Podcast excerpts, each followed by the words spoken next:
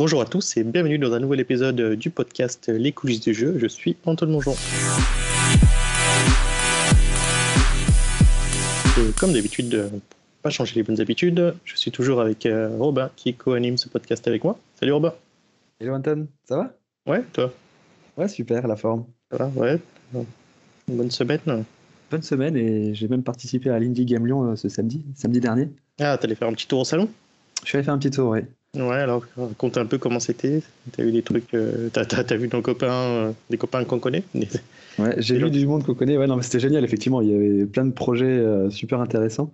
J'ai aussi, bah, comme tu dis, euh, j'ai revu des têtes qu'on a déjà croisées, notamment Aurel de Polycorn, Ouais. euh, qui lui était juste là en visiteur. Il y avait aussi Mana, qui présentait la V2 de son jeu Exostars, Ok. qui était déjà passé. Mais lui, il exposé, ouais, c'est ça. Il exposait, oui. Ouais. Dans les exposants aussi, j'ai recroisé euh, nos amis euh, de Tales Up, Ah oui, Victor, oui. les jeux de rôle. Alors Victor n'était pas là, mais il y avait ses Ah deux oui. collègues. Et ouais, j'ai bah, du coup, c'était assez cool de voir aussi un peu les avancées. Notamment bah, pour Tales Up, il y avait, euh, ils prévoient une mise à jour pour avril, où du coup, ils vont aussi commencer à monétiser leur, euh, leur jeu, mettre un système d'avatar, de rajouter plein de nouvelles histoires gratuites, et donc forcément aussi des nouvelles histoires payantes. Des histoires en plusieurs parties, enfin, ça avait l'air super intéressant. D'accord. Après, il y avait aussi beaucoup d'autres jeux que je connaissais pas forcément, de, que j'ai croisé. Là, il y avait un- par exemple le Ragnar. C'était un platformer 2D dans une mine. Il y avait un jeu qui avait l'air très fun, euh, un jeu sur une planète euh, où il fallait euh, coloniser de végétation euh, la planète. Ça s'appelait Flore. D'accord. J'ai aussi recroisé des gens qu'on avait croisés à la Gamescamp qui présentaient leur jeu. euh, J'ai oublié le nom du jeu, c'est un jeu de course euh, de bateau. C'est la société Cat Entry qui fait ça. D'accord. Cat Tree. Oui. Et non, bah, c'était vraiment chouette. Moi, j'ai pas eu le temps de participer à toutes les conférences. Je sais qu'il y avait aussi un quiz à la fin pour gagner Ah oui. différents cadeaux. D'accord. Peut-être a, oui, peut-être y a, par chance, on aura l'occasion d'inviter quelques personnes sur euh, le podcast pour qu'ils viennent raconter un peu leur expérience ou leur jeu. Yes, bah, c'était effectivement l'occasion pour moi aussi de reprendre un peu des contacts, euh, de prendre des nouveaux contacts, euh, de leur parler un peu de l'émission. Donc ouais, j'ai plusieurs personnes déjà euh, qui sont intéressées pour euh, venir nous présenter un peu leur projet. D'accord, excellent. Euh, ça marche. Bah, écoute, euh, est-ce que tu veux qu'on attaque avec les news? Allez, c'est parti. Parti. Tu, tu veux attaquer? Bah, comme tu veux. Écoute. Ah, attends, attends, attends, attends. Vas-y. Vous savez vous pouvez nous retrouver? Ah oui, c'est vrai, mince. Chaque fois, je passe à côté de ça, mais oui, tu as, raison de me rappeler. Il faut que je me, je me mette un post-it ou quelque chose euh, pour, dire, hop, il faut parler de ça. Mais oui, tu as, raison. Il faut, euh, il faut bien sûr rappeler où euh, ce podcast est diffusé. Donc, euh, Apple Podcast, Google, Google Podcast, Spotify, toutes les plateformes de podcast en fait hein, en gros vous pouvez nous retrouver bien sûr et puis ce qui est intéressant c'est de pouvoir nous noter hein. c'est le plus important je pense de mettre euh, 5 étoiles sur les plateformes bah, de partout où vous pouvez noter notamment Spotify et Apple Podcast ça nous donnerait énormément de visibilité ça aiderait le podcast euh, à avoir beaucoup plus de visibilité effectivement et que les gens découvrent un peu plus et partager ce podcast aussi autour de vous. Si vous trouvez ça intéressant dans la communauté des devs de jeux, vidéo ça peut euh, voilà. S'il y a des copains ou des gens qui font des devs de jeux vidéo ça peut peut-être les intéresser d'écouter un peu ce qui se passe euh, justement sur cette partie dev. Et puis on a toujours notre chaîne YouTube euh, sur la chaîne Les coulisses du jeu. Et bien sûr vous pouvez toujours nous suivre aussi sur Twitter at coulisses du jeu coulisses au pluriel Et je rajouterais même, si vous voulez euh, présenter votre projet, euh, n'hésitez pas surtout à nous contacter euh, pour passer dans l'émission. Oui, bien sûr, vous envoyez un message sur Twitter ou sur YouTube. Enfin, voilà, vous pouvez nous, nous contacter avec, avec, avec plaisir. Eh bien, on attaque alors les news. C'est parti. Alors, tu veux. Si Tu veux, je commence. Ouais. Moi, j'ai Ouais. plein de news de mon petit chouchou Unity. Il y a On plusieurs fait un gros batch de News Unity, ouais, parce que. Ouais, il y en a plusieurs là pour le coup. Vas-y. Euh, donc la première, donc c'est un petit blog en fait qui. Il faut savoir que depuis la version TechStream 2021.2, ils ont amélioré en fait leur système de création d'environnement. Euh, donc il y a notamment des nouvelles brosses d'estampage, des matériaux plus raffinés, des. bon, après je vais pas rentrer dans le jargon technique. Ouais. Euh, pas mal d'optimisation pour faire justement du- des beaux environnements. Ils ont aussi optimisé la pipeline de rendu euh, HDRP, euh, ce qui est pour le PC et les consoles actuellement, et de la faire migrer aussi vers le URP, qui lui pour le coup est une utilisation vraiment multiplateforme. Ouais. Donc voilà, c'est des collections d'astuces, euh, des meilleures pratiques en fait pour vous accompagner dans pour créer vos scènes de démonstration. Et ils donnent euh, des astuces, justement, c'est ça, sur leur, Il donne des astuces, voilà, oui. D'accord. C'est le truc là où tu peux peindre des terrains sur la map. euh. C'est ça, on pouvait déjà le faire, mais là, apparemment, ça a vraiment été bien optimisé. euh. Ok. Après, je ne m'en sers pas vraiment au quotidien. moi. C'est vrai que je, je design jamais des maps, donc je l'utilise. Ouais. Je suis pas trop consommateur de ce genre de choses. D'accord. Euh, sinon, avaient- ouais. Ah, non, Ah, mais je, je vois qu'ils avaient aussi Speedtree, tu sais, le... ah, ouais, il est intégré euh, du coup aussi dedans là, ouais. et tu peux générer facilement de la végétation euh, C'est ça, c'est un peu procédural, quoi, c'est ça C'est ça, oui. Pour instancier, ouais, euh, avec le GPU justement sur le terrain de manière procédurale. Ah, C'est fou, hein. Ouais, le rendu a l'air vraiment dingue, quoi. D'accord. Ouais, ça a l'air très joli, mais bon, je pense que c'est vraiment des choses qui te demandent quand même énormément de temps pour avoir ce beau rendu. euh. Oui, bien sûr. Après, euh, quand tu maîtrises l'outil, je pense que ça peut aller plus vite, mais euh, oui, c'est sûr que. Donc, euh, ouais. Donc, tu fais que, que, euh, que regarder sans, ouais, sans vraiment prendre le temps d'apprendre, ça c'est un peu plus compliqué. Il n'y a pas de secret, d'autres effectivement, pour avoir un beau truc, il faut passer du temps.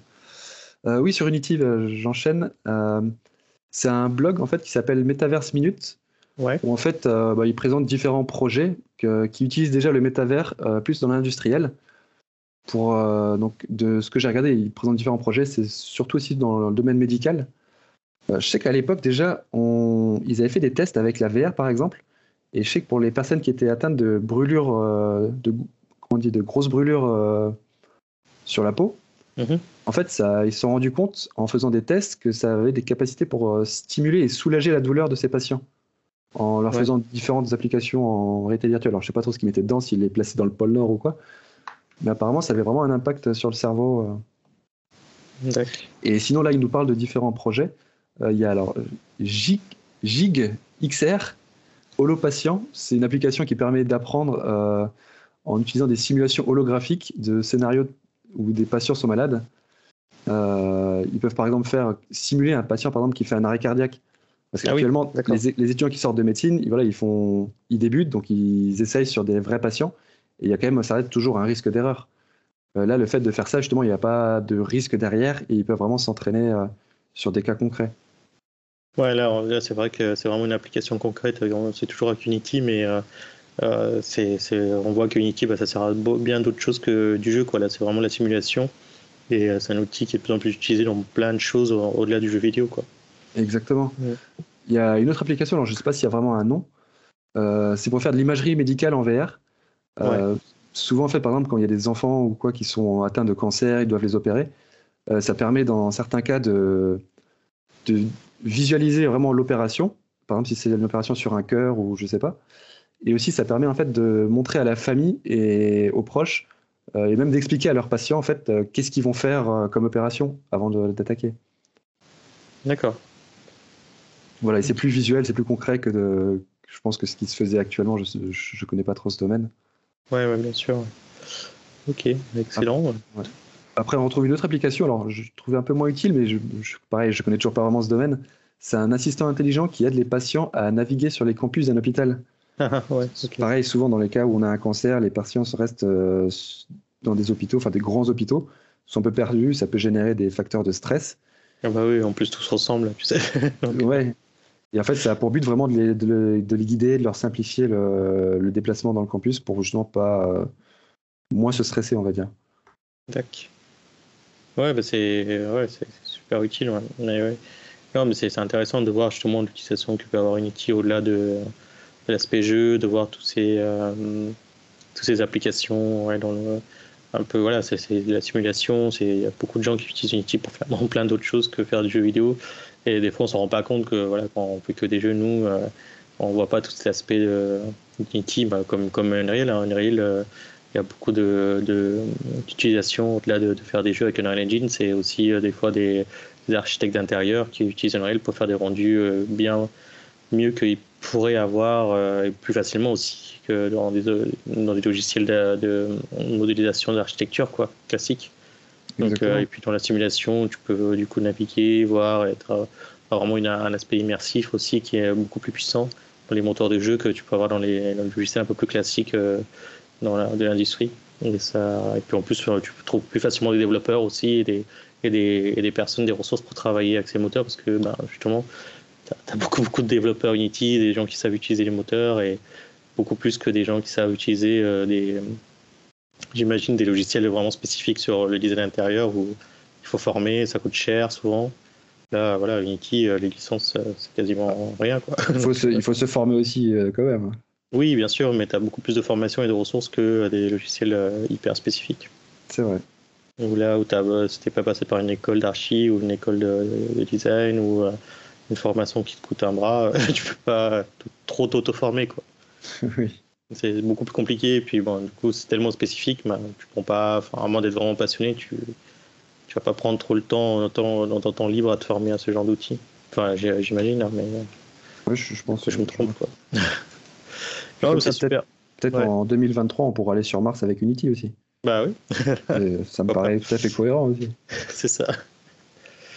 Euh, T'as eu d'autres jeux ah, sur Unity Sur Unity, j'en ai beaucoup, j'en ai encore deux. Euh, ils ont sorti un livre électronique. Euh, c'est un peu les best practices pour utiliser les contrôles de version euh, pour l'organisation de votre projet. Ouais, ça s'adresse vraiment aussi, mmh. voilà, pour collaborer, ça s'adresse vraiment aussi aux personnes qui ne sont pas forcément techniques, qui comprennent pas vraiment comment fonctionne un contrôleur de version.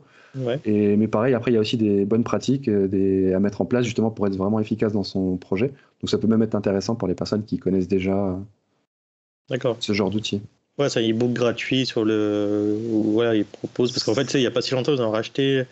Enfin, ils ont intégré quelque chose. Euh, historiquement parlant, en fait, il y avait Unity Collaborate qui était un gestionnaire de version intégré dans Unity, qui était lié aussi à Unity Cloud Build, tous les services cloud, où en gros. Euh, pouvez avoir un espace de stockage euh, de, tes projets et que tu peux lier Cloud Build pour faire des, des builds dans des, tes jeux dans le cloud.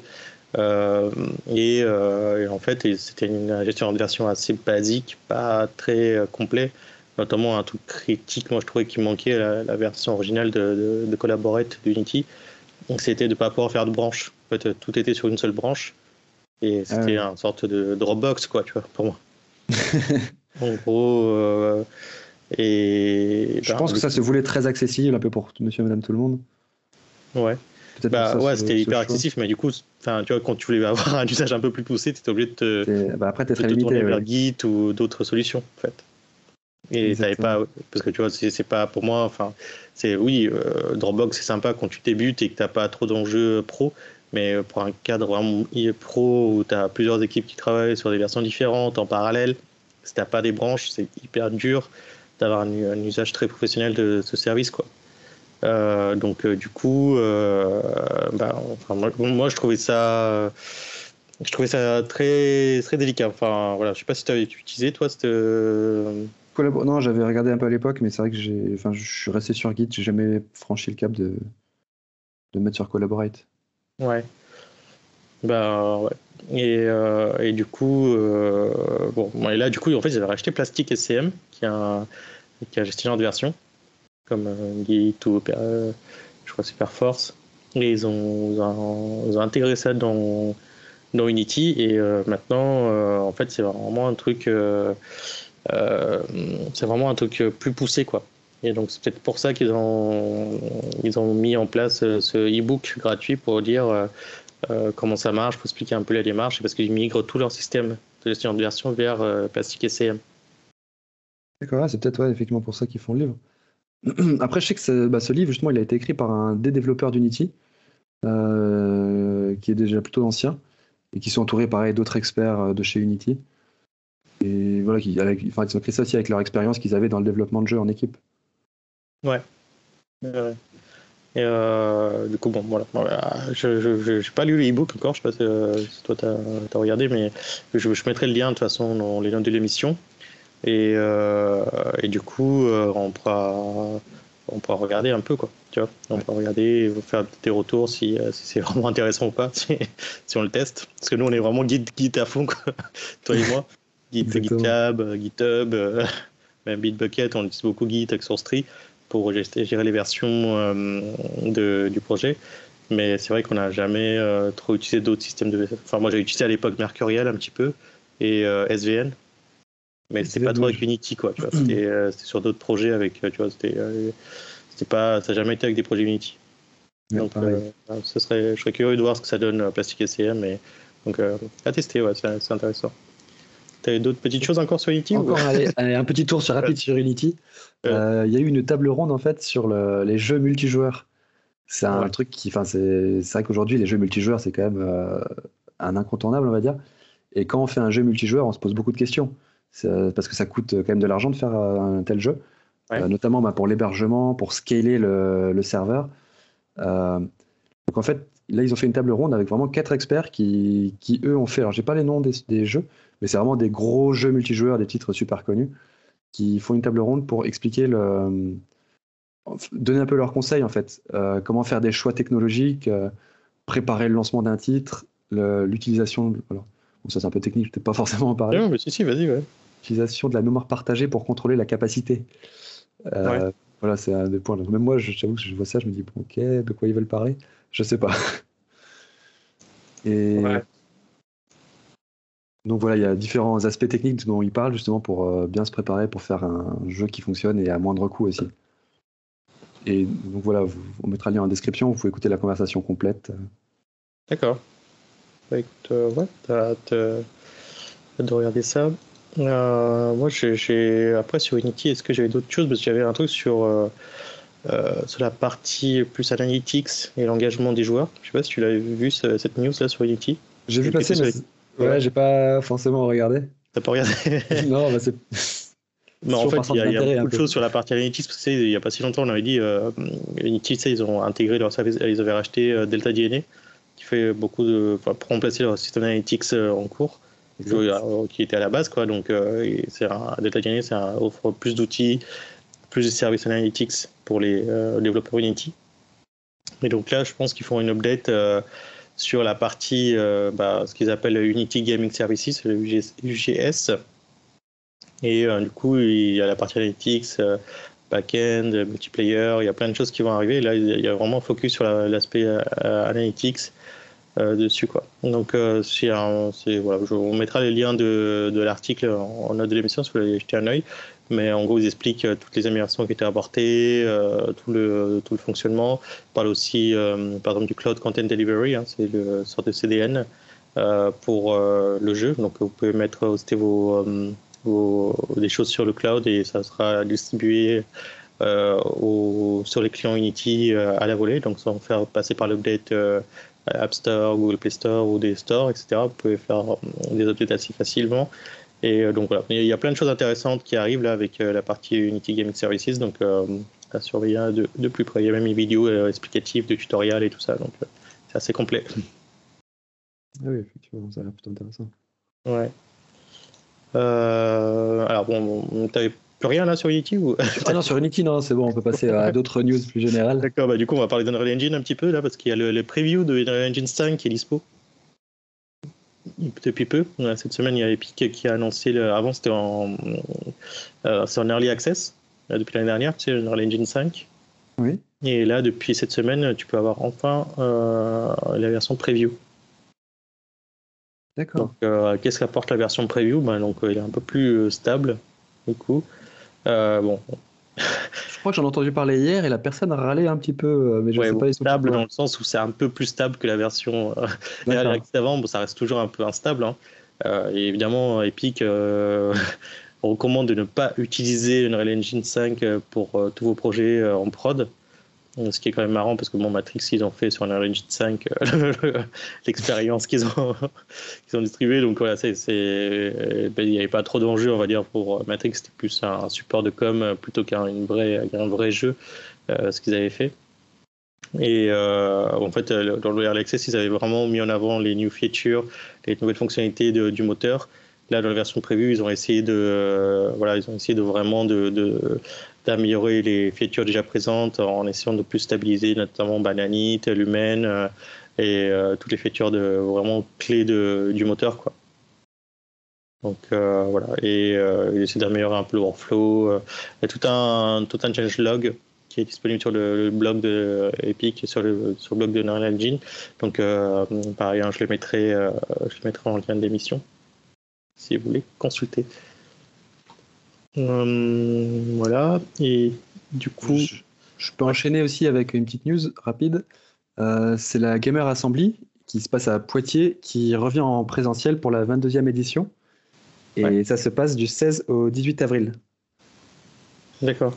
Donc voilà, c'est un événement où effectivement il y a, y, a, il y a des tournois, il y a des concours de cosplay, des, des animations, des trophées seniors à gagner, un espace famille, un village exposant aussi. C'est un peu ma partie préférée, on va dire. Ouais. Oui, ça, euh, je pense que là maintenant c'est fini les, pour. Euh, je crois qu'on avait communiqué les dates là, sur euh, l'épisode précédent où il y a deux épisodes, je me rappelle plus. Ouais, pour participer, effectivement. Pour participer, voilà. ouais, en tant qu'exposant, je crois que maintenant c'est clos. Hein, tu peux plus, il n'y a plus de place, non Je sais plus. Bah, en tout cas, ils ne donnent pas de date, donc enfin, ils ne donnent pas de, ouais. de consigne là-dessus. je pense que oui, c'est. Ok.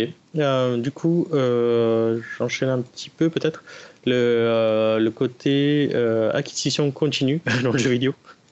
Et, on, a, on a vu des grosses acquisitions, hein, donc on avait vu Activision Blizzard se faire racheter par Microsoft, qui d'autre encore Sony Zynga. avec bah, Zynga qui avait ouais qui a été racheté par Tech2. Il y a aussi bah, ouais le, le rachat il n'y a pas si longtemps de, de de comment ça s'appelle euh, non, non, non, non, pas Bungie. Bungie, oui, par Sony, voilà, je ne me rappelais plus. Et, et, là, récemment, bon, c'est beaucoup moins gros.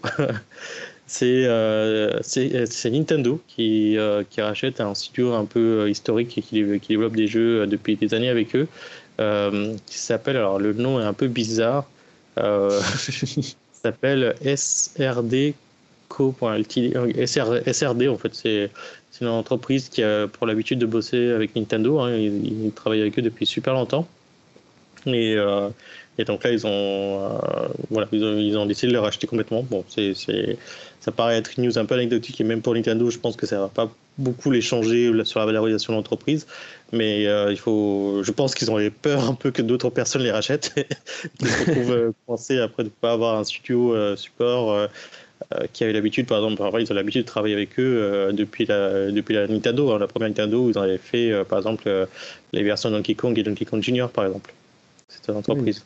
Vous avez aussi travaillé sur, la, sur le jeu Super Mario Bros. et Zelda, Legend of Zelda. Et donc, voilà, c'est cette c'est pas non plus un petit studio euh, de rien du tout. Enfin, ils ont quand même un track record assez important. Ils ont, ils ont sorti, euh, ils ont travaillé sur des titres assez emblématiques de Nintendo. Et le dernier en date sur le, dernier titre sur lequel ils ont travaillé, c'est euh, et c'est alors j'ai le nom en anglais, ça s'appelle Game Builder Garage. Alors en français, c'est la télé du jeu vidéo. Tu sais, on en avait parlé un peu, on l'a couvert. La télé de jeux vidéo sur, sur, Switch pour faire des jeux vidéo. Ah les... oui, oui, oui, le, oui, oui d'accord, je vois très bien. Tu avais joué voilà. avec ton fils. C'est ça, ouais, moi j'aime pas mal utiliser. C'est plutôt cool pour apprendre la programmation pour les enfants et c'est assez euh, facile. Et en plus, c'est vraiment bien fait. Et euh, du coup, voilà, c'est leur dernier titre. Et euh, donc, du coup, ben, normalement, en avril, ils, ils, prévoient en avril de clôturer cette acquisition. Hum, super. Ouais, je pense que voilà, ça va continuer. On est que en février, j'ai envie de dire. Et euh, voilà, on est encore, ça continue, ça continue. On va voir le prochain, les prochains moves. Euh, Qu'est-ce que. Un peu dans ce même domaine, donc c'est pas une acquisition, mais c'est plutôt une fusion où deux sociétés s'associent. Ouais. Euh, c'est Plugin Digital, qui est une des plus grandes éditions, une plus grande des sociétés d'édition de distribution au monde, ouais. indépendante. Et l'autre, c'est Mainboat. Alors, Mainbot, je ne connaissais pas. Je sais pas si tu... qui, alors qui est Mainbot Oui. En fait, euh, c'est quelqu'un qu'on avait rencontré. En fait, alors je ne sais pas si tu vois Winkyverse. Alors Winkyverse, euh... alors, il me semble que c'est ce qu'ils veulent créer, le Winky Partner Programme. Oui, Winky, tu sais, on avait rencontré, euh, ils étaient présents à Gamecamp euh, quand, quand, on était, quand on est allé l'année dernière. Oui. Et euh, on avait euh, rencontré, ils font un robot un peu tu vois, éducatif pour apprendre ah à Tu t'en souviens, il avait un oui, oui, je me rappelle, ok. Et donc, euh, c'est, c'est, du coup, c'est ça, Mainbot en fait. D'accord, ok, que je vois beaucoup mieux là. L'entreprise Mainbot qui a lancé un projet qui s'appelait Winky, et je crois qu'il est même disponible déjà à la Fnac, hein, ce robot, si vous voulez l'acheter. Il m'avait dit hein, quand j'avais demandé, mais je crois que euh, il était disponible. Alors, je ne sais pas si on le trouve dans toutes les Fnac. En tout cas, euh, il m'avait dit qu'on pouvait retrouver le robot euh, là-bas. Et ça permet d'apprendre un peu voilà, il y a des détecteurs de mouvement, des capteurs, et ça permet voilà, d'avoir la tête elle tourne et tout, il y a un micro, un haut-parleur, et on peut interagir avec. Quoi. Ok, oui, oui, c'est effectivement un jeu éducatif. Ouais. Et donc oui, je comprends mieux maintenant aussi parce qu'en fait, ils font un, ils font un partenariat euh, pour lancer Wiki Partner Programme. C'est une plateforme en fait de curation qui permettra à pas mal de jeux de basculer vers le Web 3. Donc c'est là que j'ai un peu moins compris. Euh, alors je crois qu'avec ces dernières années, ils ont réussi à lever, à collecter 23 millions d'euros. Et donc je sais qu'ils voilà, ils vont financer aussi des studios, si je dis pas de bêtises. Et notamment dans les jeux éducatifs aussi. Les jeux éducatifs aussi, ouais. Euh, alors, du coup, ouais, ils ont vraiment une ambition. Enfin, tu vois, ils ont. Enfin, on, avait, on avait déjà couvert, je pense, tu vois, sur les news, mais ils avaient l'ambition de lancer un peu dans la partie euh, Web3, euh, NFT et en lançant leur token. Oui. Et puis aussi la, partie Metaverse avec le Winkiverse. Et justement, ils ont eu pas mal de partenariats, ils ont beaucoup axé la stratégie autour de, autour de ça, quoi, tu vois. Et, euh, et, donc là, ces, ces derniers temps, bah, du coup, euh, bah, euh, chercher d'autres partenariats et il y a Plugin Digital qui va s'associer avec eux. Alors, ce que je trouve bizarre, entre guillemets, hein, c'est que Plugin Digital, euh, ils sont plutôt réputés pour faire de, euh, de, la distribution de jeux, tu vois, c'est plus un publisher de jeux classique, dans le sens où, bah, tu sais, ils, font, voilà, ils publient des jeux des, des, petits moyens jeux euh, sur, sur, Steam, euh, même sur mobile et tout, mais même, tu vois, ils sont pas trop portés sur ça. Ils n'ont pas trop de projets Web3 ou NFT ou même free-to-play, c'est des choses que j'ai jamais trop vu Plugin Digital s'intéresser à ça. C'est la première fois qu'ils mettent vraiment les pieds dans, dans, le milieu un peu métaverse, NFT. Euh, avec ce partenariat avec euh, Mainpot. Donc, euh, c'est peut-être aussi leur port d'entrée pour commencer à faire du, Web 3, tu penses? aussi, ouais, de, se tenir un peu informé et d'être aussi un peu dans. Ouais, je, suis curieux de voir un peu comment ça peut, ça peut évoluer parce que moi je, prédis déjà que beaucoup d'entreprises vont aller vers le Web 3 et qu'on est qu'au, tout début. Mais ça, va être intéressant de voir. Et puis, du coup, je suis assez curieux. Je cherche toujours un moyen tu vois, de trouver des, avec euh, peut-être que voilà les, avec Winkiverse, euh, de, de, trouver un moyen d'intéresser tu vois, mes enfants à la programmation et, et, et, du coup ça peut être une bonne porte d'entrée quoi. Bah effectivement oui, et puis c'est vrai, comme tu dis, c'est vraiment des jeux familiales et éducatifs. Ouais, c'est ça. Euh, du coup, autre petite news peut-être. Je sais pas si avais, toi, t'avais encore d'autres choses sur le coup. J'ai bugué sur le familial. C'est des jeux familiales ou familiaux? Familiaux, non? Euh, Des jeux familiaux. familiaux, ouais. ok, pardon. ouais. Et sinon, ouais, toujours sur la VV, il y a un rapport là sur les propositions, quatre propositions pour faire de la France le leader européen du jeu vidéo. Donc, euh, il y a c'est un partenariat entre le syndicat des éditeurs de logiciels de, de loisirs, le CEL, et le SNJV, donc, euh, qui propose dans les, comment faire de, la France le leader des jeux vidéo euh, en Europe, hein, du moins dans les 5, en 5 ans. Donc, en gros, ça repose sur quatre piliers. Le premier pilier, c'est que le jeu vidéo doit devenir une priorité industrielle de la France. Le deuxième pilier, c'est de faire de la France le pays le plus attractif au niveau mondial pour la création de jeux vidéo. Troisième pilier, c'est s'appuyer sur le plan France 2030 pour soutenir le secteur. Et le quatrième point, c'est créer un parcours de formation en jeux vidéo accessible à tous et à tous. Euh, je sais pas ce que tu en penses, toi, comme ça. Bah, oui, effectivement, c'est, oui, ils ont juste découpé euh, faire de la France en 5 ans en 4 points. Ouais. Ça me paraît, oui, ça me paraît cohérent ce qu'ils disent. Euh, ouais. après, je pense que c'est quand même des choses qu'on voit de plus en plus. En fait, toutes les subventions qui arrivent, l'importance qu'on donne au milieu du jeu vidéo dans l'industrie. Effectivement, je pense que c'est des choses quand même qui sont en marche aujourd'hui. Ouais. Bah ouais. Après, tu ce que je trouve fou, c'est que en fait, c'est déjà ce qui est, ce qui se passe, quoi. Oui, c'est déjà ce qu'on est en train de faire. Peut-être pas le premier point de une priorité industrielle pour la, de la France, mais euh, je pense que c'est pas les classes sur une ligne comme ça qui va faire que ça devienne une priorité industrielle pour la France, parce que est-ce que ça va être euh, la, la priorité la plus importante cette phrase, je la trouve un peu bizarre parce que tu fais quoi La santé, tu la, tu la mets moins prioritaire du coup. Enfin, mm. je comprends pas trop le, cette phrase. c'est bizarre. Après, la santé, c'est pas trop une industrie, quoi. Enfin, c'est pas industriel, si tu veux.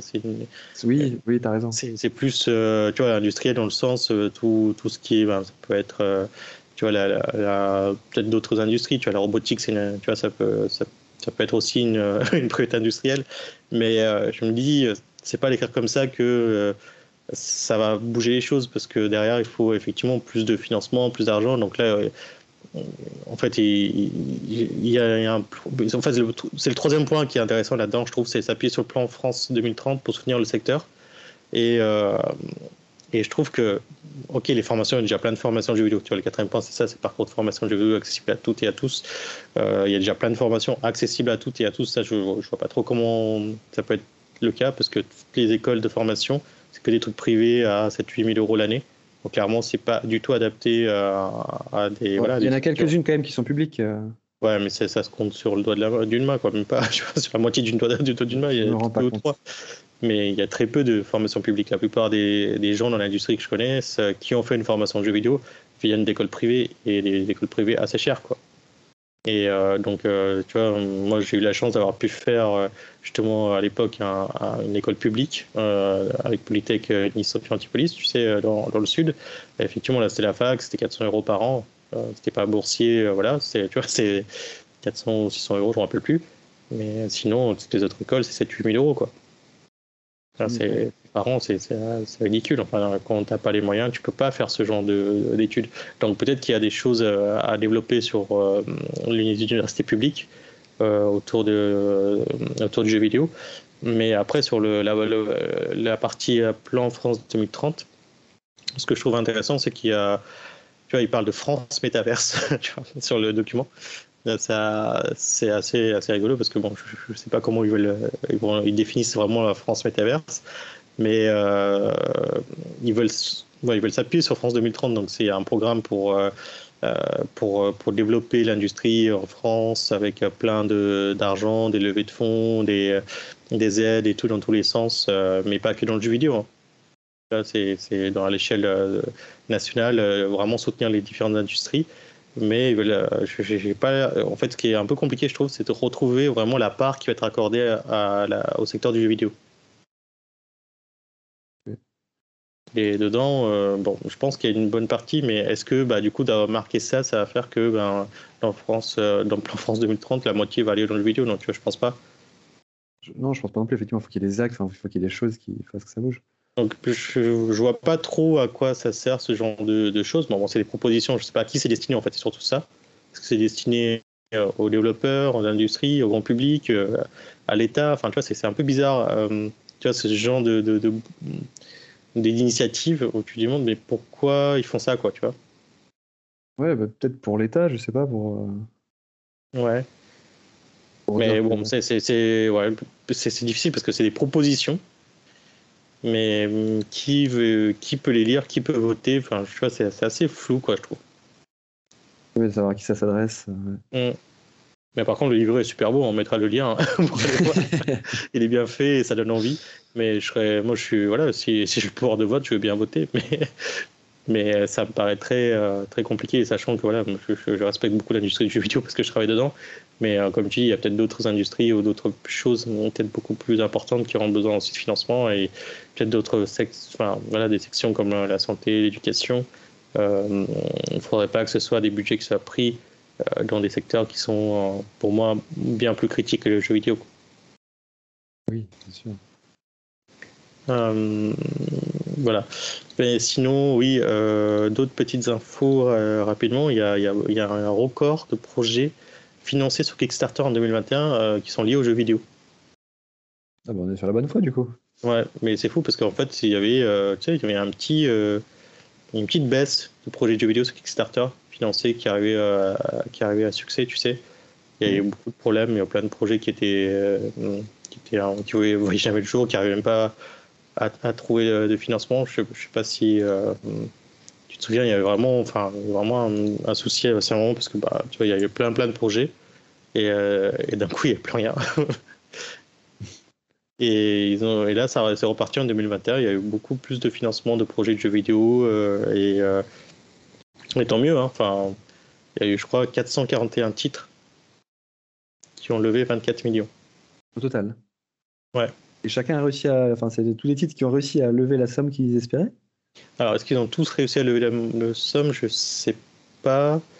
Euh, je sais pas. Ça, je n'ai pas l'info. Et en gros, la, la, la, la plus grosse année, ça date de 2013 la dernière fois. Le record, c'est 56 millions sur 395 projets. Ah oui, d'accord. Ouais. Bon. Et euh, on n'est pas vraiment sur les mêmes échelles. Il y a moins d'argent par projet, c'est en 2021, mais tu vois, ça revient un peu, quoi. Effectivement. Après, c'était peut-être le début aussi des, pour moi des jeux indépendants, quand j'ai commencé à découvrir vraiment euh, que j'avais arrêté de jouer et que je suis revenu sur les jeux indépendants aussi. Oui, peut-être que le côté indépendant qui revient aussi, hein, je, je, me dis, tu vois, est-ce qu'il n'y a pas plus de projets bah, De toute façon, sur Kickstarter, c'est rarement des gros studios qui vont chercher, tu vois. Euh, voilà. Sinon, une petite info assez intéressante aussi, c'est que Epic, donc Epic, euh, la maison mère de euh, ceux qui font Unreal Engine et aussi Fortnite, a décidé de offrir un contrat, un contrat à temps, temps complet, à, enfin. Comment dire ça Oui, des contrats à temps complet à tous leurs testeurs qui travaillent aux États-Unis. Euh, et euh, qui étaient des fois en mode un peu freelance ou à la mission, euh, etc. Là, il leur proposait quasiment à tous un contrat à temps complet. Donc, c'est plutôt une bonne initiative. Là où bah, les testeurs sont souvent un peu, comment dire, pas mal vus ou sont mal considérés plutôt dans l'industrie des jeux où souvent c'est des, c'est des personnes euh, rapidement remplaçables. Quand il y a cette image de, bah, oui, un testeur QA, on peut le prendre, on peut le changer. Si on part, c'est pas grave. Ces salaires sont pas très importantes et euh, il n'y a pas beaucoup de considération. Donc, notamment, c'était euh, ça qui avait aussi déclenché le, la colère un peu de, la team QA qui travaillait avec Activision Blizzard, qui s'appelait Raven Software. Et euh, donc là, euh, Epic, euh, ils, sont toujours, ils sont toujours dans les bons coups pour, pour la com, hein, Epic. Donc là, ils ont décidé, après tant mieux, hein, parce que du coup, ça profite aussi à ses, aux employés hein, qui travaillent en QA avec Epic, d'avoir un, contrat à temps, complet avec, avec, avec eux. Quoi. Donc ça, c'est génial, je trouve. Ouais, bah oui. voilà, je ne sais pas si toi, tu avais d'autres choses en termes de news, Robin? Non, mon news, je suis, j'ai fait le tour. Ouais, ouais, on va éviter de, de, couvrir encore une fois les assets store et tout ça. il y a toujours des choses. il y a toujours des soldes. aller voir dessus, il y a toujours des, des trucs super cool sur l'asset store, mais ouais, on va pas, on va pas revenir dessus. Euh, juste une petite info, moi je n'ai pas beaucoup plus de détails, mais il y a Sony qui a, déployé, euh, qui a dévoilé la, nouvelle, leur nouveau casque de VR, PlayStation VR 2, avec du support 4K HDR pour la PS5. En support 4K, oui. Ouais. Donc c'est la nouvelle casque pour la PS5. Euh, ils avaient dit que ça allait bientôt euh, euh, l'annoncer. Ils étaient en train de travailler dessus, donc ça y est, ils l'ont fait. Et puis bah, du coup, ils vont, pouvoir. on n'a pas beaucoup de détails en fait, c'est pour ça que je ne vais pas trop en parler, mais on verra sûrement les détails qui vont arriver un peu plus tard sur pour si vous êtes intéressé par développer pour la VR sur la PlayStation 5. sûrement qu'Unity va prendre en charge aussi ce casque, mais il faudrait qu'on creuse un peu le sujet. On tient au courant s'il y a un peu plus d'infos. Bah ok, bah, c'est tout pour les news hein, cette semaine. On peut peut-être passer par la, section horoscope. Allez, c'est parti. Vas-y, toi. euh, ok, bah, j'avais pas du tout préparé, mais en fait, c'est vrai que j'étais à l'Indie Game Lyon là, ce week-end. Ouais. Euh, bon, j'en ai peu parlé en début. Et sinon, ouais, j'ai. À côté, là, je me suis. Enfin, je, je, bidouillais déjà un petit peu, là, mais je me suis remis à faire une petite chanson sur Ableton. Ah à faire plein de petits bruits, des bruitages, des machins, et j'ai réussi à finir par faire un petit arrangement là que j'ai sorti en chanson. Ouais. Je suis pas du tout professionnel, hein, je fais juste ça comme ça, mais voilà, je suis assez content et ça fait plaisir à faire, c'est assez sympa. Toujours sur le projet Marketier, c'est ça? Sur le projet Marketier, c'est ça. Ouais. j'ai composé une petite euh, BO, faudra que tu écoutes ça. Bah, écoute, euh, ouais, avec, euh, impatience. Et que tu me fasses tes retours, parce que j'ai plusieurs versions aussi, là, j'ai juste fait l'arrangement sur une des versions qui, qui m'a un peu plu, tu me diras. Ouais, faut, faut qu'on, ouais, il faut, faut que j'écoute ça et puis qu'on va aussi euh, faire la prochaine vidéo de marketing avec euh, les avancées. Même si j'ai pas eu beaucoup le temps de, de, faire, mais ça, ça va. Oui, il faut qu'on, faut qu'on travaille sur euh, notre prochaine vidéologue pour, sur le projet marketing qui, qu'on fait ça en side project. Hein. Donc, bah, écoute, moi de mon côté, bon, avec changement de job et un peu visite à Paris, donc j'ai pas eu le temps de faire beaucoup, beaucoup de choses, pas, pas grand chose. surtout, bah, du coup j'en ai profité pour euh, écouter plein de nouveaux podcasts. en fait, il y a le podcast If Teased and Dev qui est parti de Cosa Vostra, donc qui est aussi qui publie aussi le podcast qui s'appelle Génération Do It Yourself. Euh, dont euh, voilà, euh, on m'avait parlé et du coup je, me suis bien écouté ça. Mais du coup j'ai vu qu'ils avaient aussi une émission sur les NFT donc du coup j'ai aussi je me suis aussi du coup mis à écouter les, podcasts qui s'appellent NFT Business qui est fait aussi par Cosa Vostra. Il y a aussi un autre podcast sur les NFT qui s'appelle NFT Good Morning NFT je crois ou c'est quoi? Attends je sais pas n'importe quoi pour être sûr, il y a NFT Business qui fait partie de ça et l'autre, l'autre, l'autre, l'autre, bon, je, je l'ai plus, je l'ai plus, je pensais l'avoir, mais je, je, me suis abonné il n'y a pas si longtemps. Ah, c'est NFT Morning, voilà. Aussi, donc euh, c'est les, euh, je, m'intéresse beaucoup à ce sujet. J'essaie de, comprendre un peu parce qu'il y a tellement de, notions, de vocabulaire nouveau et c'est un peu compliqué de, tout capter. Donc, euh, et, du coup, voilà, j'écoute pas mal de podcasts. Et puis, du coup, tu vois, comme je prends le train et tout ça dans les trajets, c'est assez euh, pratique. Euh, même si, tu vois, il y a un côté un peu. euh, je, sais, j'ai toujours le syndrome un peu de l'achievement, sais, de, tout faire. Il faut finir les trucs et tout. Et du coup, là, vu que tu veux rajouter podcasts, a toujours plein d'émissions. Et puis, c'est souvent des émissions qui durent des heures et des heures. Euh, je suis maintenant à des émissions en moyenne à une heure et demie, presque deux heures par épisode, quoi. Donc, euh, mm. j'ai pas le temps de tout écouter, que la semaine passe et il y a les nouveaux épisodes qui arrivent et là, c'est ah, c'est la peine. Il faudrait que j'arrive à écouter un peu plus. Mais ouais, c'est toujours à fond sur les podcasts. Puis qu'on fait des podcasts, euh, il faut bien que je regarde un peu comment font les autres aussi. c'est vrai que je suis pas très consommateur de podcasts, il faudrait peut-être que je regarde aussi, enfin que j'écoute. Ouais, c'est super intéressant et ça te permet de, voilà, de, tenir un peu au courant euh, plus facilement. Et je, je, suis beaucoup plus audio que lecture en ce moment. Euh, voilà, bah, c'est tout pour cette semaine, pour notre épisode. Et puis, ben, nous, on se retrouve la semaine prochaine pour un nouvel épisode du podcast Les coulisses du jeu. Bonne semaine à tous. Bye. Bonne semaine, bye.